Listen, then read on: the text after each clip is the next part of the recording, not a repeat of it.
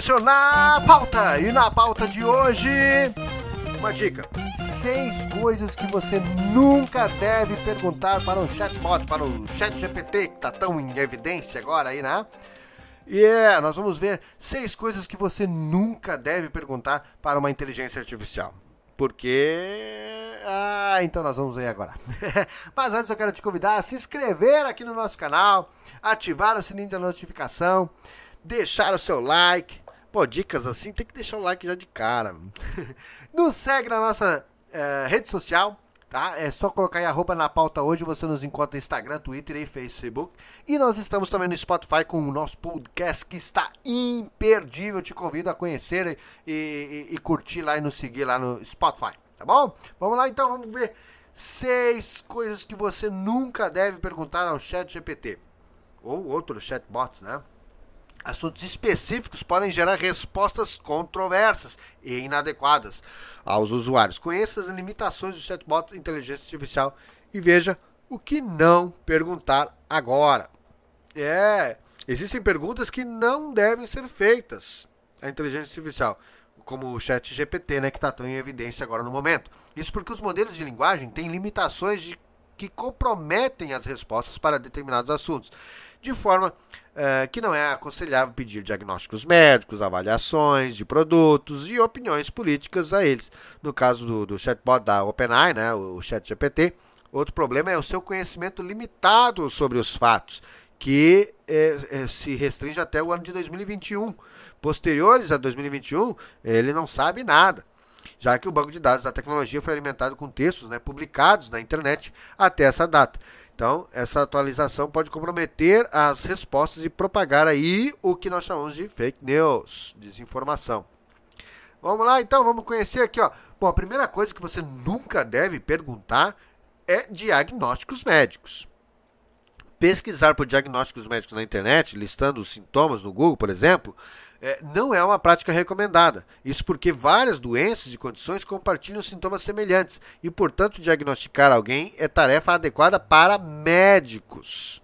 Entretanto, com a popularização dos chatbots baseados com inteligência artificial, alguns usuários estão deixando o Google de lado e recorrendo ao ChatGPT em outros modelos de linguagens para pesquisar sintomas. Né? O ChatGPT também lançou agora um, um, um pro é, é o como é que é que chama? É, Zap? GPT, uma coisa assim, né? Que é pro WhatsApp, enfim. E você salva lá o número, a gente já fez até vídeo sobre isso aqui no, no, no, no na pauta. Confira aí. E, e aí, o pessoal tá fazendo direto pelo WhatsApp, perguntando ali diagnósticos médicos pelo WhatsApp. Gente, tome cuidado, isso é uma coisa que você não deve fazer. Isso é um problema. Sabe por quê? Porque além dos motivos citados acima, o software não conhece todas as condições médicas ou potenciais alergias da pessoa. Assim, além do risco de um diagnóstico errado, existe a possibilidade de a tecnologia recomendar medicamentos inadequados ou perigosos para os usuários.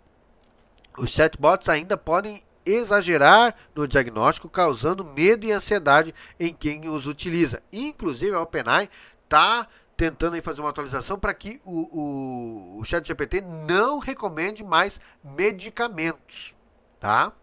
Então nunca faça esse tipo de bobagem aí com inteligência artificial. Outra coisa é os reviews de produto. Tchê, pedir a um chatbot para avaliar um produto também não é aconselhável. Isso porque é necessário ter uma opinião pessoal, baseada na experiência de uso, entendeu? É, claro, ele pode fazer, ele pode puxar opiniões de outras pessoas lá e te, e, e te repassar, mas é, é tem que ter o, o, a questão do uso, né? O feeling, o que, que a pessoa sentiu, como que é o manuseio, é gostoso, como é que. Ah, não gostei muito de pegar essa, a, a, aqui, ó, se a curva fosse um pouquinho mais para frente, ficaria melhor de pegar essa caneta, sabe? Isso é, é, é, um review de produto, né? Baseado na experiência de uso do objeto, para produzir então um review de um item. É, é os modelos de linguagem, entretanto, não podem provar, ouvir ou sentir algum produto para opinar sobre suas qualidades e defeitos. Por outro lado, os chatbots podem ser ferramentas muito úteis para listar o preço, e as especificações de um produto, ou até mesmo fornecer um resumo com as avaliações existentes, tá? É, aí sim, aí é interessante. Ó, tem mais avaliações positivas ou mais avaliações negativas desse produto? Pô, aí sim, aí você está sendo esperto na pergunta, tá entendendo? É, para isso, então, é necessário ter um chatbot de inteligência artificial que consiga fazer pesquisas na internet, como o Bing com o ChatGPT integrado, né? Que agora está e o Google está correndo atrás. Informações sobre fatos recentes. Ó, questionar o chatbot sobre fatos recentes também pode resultar em respostas enganosas ou com baixa credibilidade. Isso porque essas tecnologias possuem limitações em suas bases de dados. O ChatGPT, por exemplo, só tem acesso a informações de internet que foram publicadas até o ano de 2021.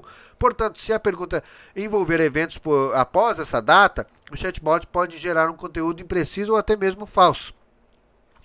E, além disso, usar chatbots pode se informar eh, para se informar sobre notícias é uma prática perigosa, já que os textos gerados por essas plataformas não são escritos por jornalistas. Na prática, o robô está apenas resumindo histórias que já estão disponíveis na internet Além disso, em geral, não é possível saber de onde vêm as informações e nem se são confiáveis.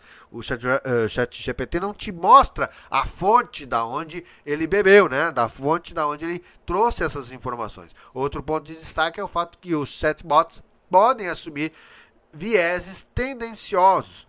A OpenAI, responsável pelo ChatGPT, já alertou que a tecnologia é capaz de produzir instruções prejudiciais ao conteúdo tendencioso. Isso ocorre porque os robôs foram alimentados com textos escritos por humanos que têm preconceitos e suas próprias opiniões. Outro ponto, outro, o quarto né, da nossa lista aqui é os conselhos legais. Tem muita gente substituindo o advogado por chat GPT. É, isso é mesmo. Gente, usar chat, chatbots para obter conselhos legais não é aconselhável, afinal, eles não têm raciocínio lógico como um advogado e não são capazes de buscar novas evidências ou soluções para um problema. Além disso, interpretar as leis com o objetivo de eh, desenvolver argumentos convincentes é um trabalho subjetivo, com o qual os chatbots alimentados com a inteligência artificial podem ter dificuldades. Assim, essas tecnologias podem dar conselhos inadequados e até prejudiciais. Ou seja, você precisa de um advogado que faça a interpretação da lei para criar um argumento de defesa ou de acusação. Tá entendendo? Não, não dá, né? Entretanto, mesmo que ainda não seja tão eficaz em relação a assuntos legais, muitos esperam que os chatbots possam auxiliar no futuro quem não possui condições financeiras para contratar um advogado. Segundo o site Make Us Desde 2015, os Estados Unidos tentam inserir a inteligência artificial no sistema jurídico e novos sistemas virtuais jurídicos são criados com certa constância. No mesmo país, é, curiosamente, o ChatGPT já realizou provas de cursos de direito e foi aprovado com notas medianas. Olha só. Mas, é, como eu disse, é, sabe aquela sacada do momento, aquele é, a, a, aquela brecha da lei. Isso é o, o advogado, o ser humano que consegue, tá? O quinto, o aconselhamento terapêutico. Tem muita gente procurando aconselhamento terapêutico com o ChatGPT. É, tem uma pesquisa aí que depois a gente até pode é, ver isso aí. Assim como no caso dos diagnósticos médicos, pedir aconselhamento terapêutico para robôs baseados em inteligência artificial não é recomendado. Isso porque os chatbots não conhecem as características da pessoa, seu histórico, problemas ou angústias. Assim, não poderão oferecer um apoio adequado às necessidades mentais e emocionais de cada paciente. Isso que é interessante. Porque você tem que partir do princípio de que a inteligência artificial ela se baseia no geral, sempre, não no indivíduo. Para fornecer aconselhamento terapêutico, o chatbot vai recorrer às informações disponíveis na web, unindo-as em uma resposta que pode não ser correta, útil ou adequada, ou seja, ela vai pegar similaridades com o que você está descrevendo.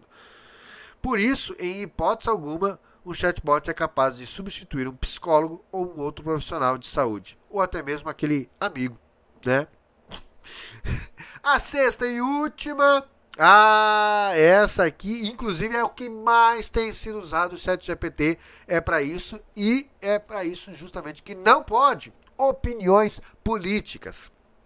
Também não é recomendado fazer perguntas sobre opiniões políticas para um chatbot. Ao fazer questionamentos relacionados a qual, qualquer assunto político, os usuários tendem a receber uma resposta padrão, como esta. Vamos lá. Eu imagino que o ChatGPT fala assim: como um modelo de linguagem de inteligência artificial, não tenho preferências ou desejos pessoais. Além disso, o ChatGPT, né, o chatbot, pode fornecer respostas ultrapassadas, contribuindo para disseminar o grande problema da política: desinformação, fake news. Vale ressaltar mais uma vez que a tecnologia se alimenta de informações que já estão disponíveis na internet. Além disso, em solu uh, soluções como o ChatGPT, não é possível saber a veracidade das fontes utilizadas, o que dificulta a checagem das respostas. A própria OpenAI já afirmou que nem todas as informações disponibilizadas pelo software são verdadeiras ou corretas e por isso não é recomendado basear suas opiniões políticas em dados compartilhados pelo ChatGPT. Tá entendendo? Gente, inteligência artificial tem sido uma maravilha e tem sido muito bacana, mas nada substitui o raciocínio humano. Muito obrigado por você que permaneceu até aqui. Foi um prazer mais do que enorme ter a sua companhia. Não se esqueça de se inscrever no canal, ativar o sininho de notificação, deixar aquele like, nos seguir nas nossas redes sociais, arroba na pauta hoje. Você nos segue lá no Instagram, Twitter e Facebook e no Spotify. Nos siga aqui no Spotify e acompanhe todos os nossos episódios. Tá bom? Valeu, obrigadão. Tchau, tchau. Até o próximo.